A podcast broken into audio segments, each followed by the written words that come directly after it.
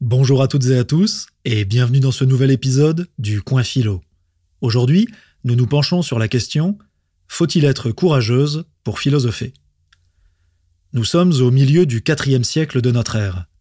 Sous le soleil brûlant d'une Égypte dominée par les Romains, des paysans s'affairent dans les champs, et des artisans fabriquent les vases de céramique qu'ils iront vendre au marché. La septième merveille du monde, le majestueux phare d'Alexandrie, semble toucher le ciel du haut de ses 135 mètres. Dans le bouillonnement et l'effervescence de cette ville méditerranéenne, conquise et rebaptisée par Alexandre le Grand 700 ans plus tôt, une petite fille vient au monde. Elle s'appelle Hypatie. Son père, Théon, est un mathématicien et astronome grec. Il est à la tête d'une école d'élite, le Mousséion, dans lequel il inculque les sciences et la pensée de Plotin, un penseur du IIIe siècle, fortement influencé par le célèbre philosophe de l'Antiquité grecque Platon. Au fil des ans, cet héritage intellectuel fait naître chez la jeune Hypatie un véritable amour de la sagesse, qui, rappelons-le, est la définition étymologique du mot philosophie. Il faut l'imaginer toute jeune. Elle écoute avec curiosité les leçons que son père donne. Elle observe le ciel étoilé et se pose mille questions. Elle manipule des objets de mesure et de calcul astronomique. Elle apprend à lire, à écrire, et elle plonge dans les dialogues de Platon et les traités d'Aristote pour en extraire des parcelles de sagesse. Un mode de vie aussi qui lui collera à la peau jusqu'à sa mort. Cette passion pour le savoir l'amène quelques années plus tard à enseigner au Mousséion aux côtés de son père.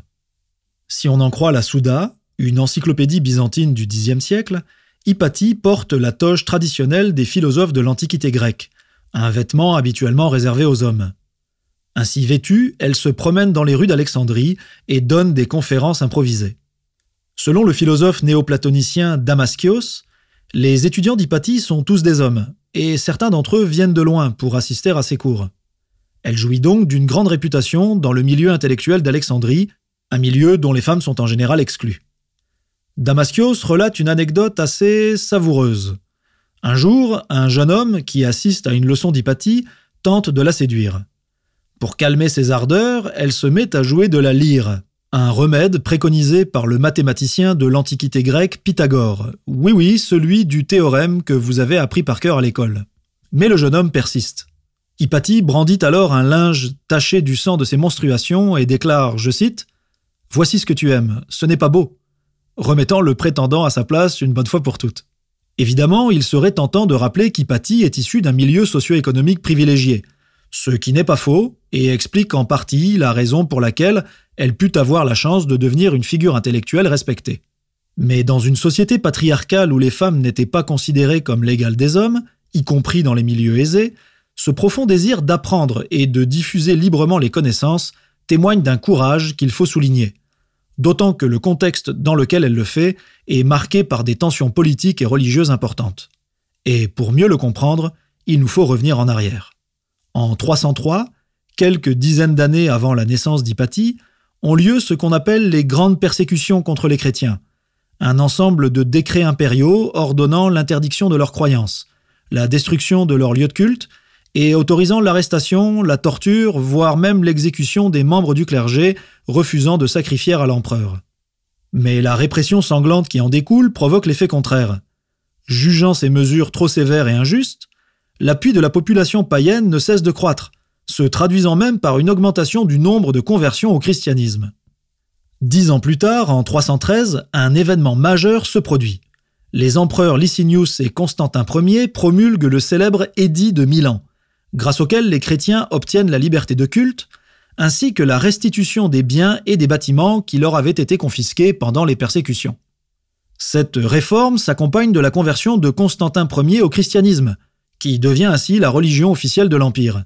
Et face au nombre croissant de fidèles, les croyances polythéistes diminuent à vue d'œil, bien qu'elles soient encore tolérées. En 330, au terme de troubles politiques et d'invasions de plus en plus difficiles à freiner, l'Empire romain finit par se scinder en deux parties, l'une occidentale et l'autre orientale, la seconde étant communément appelée Empire byzantin. On estime qu'Hypatie voit le jour une vingtaine d'années plus tard à Alexandrie. À ce moment, le climat religieux est plutôt stable. Mais en 391, la situation se dégrade.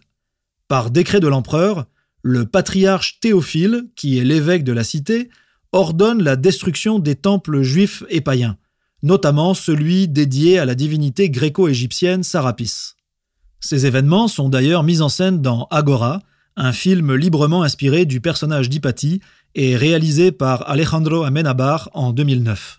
La montée du dogmatisme chrétien empêchera-t-elle Hypatie d'enseigner Platon, Aristote et Plotin De questionner le ciel, les étoiles et de poursuivre sa quête incessante de sagesse? C'est ce dont nous parlerons au prochain épisode.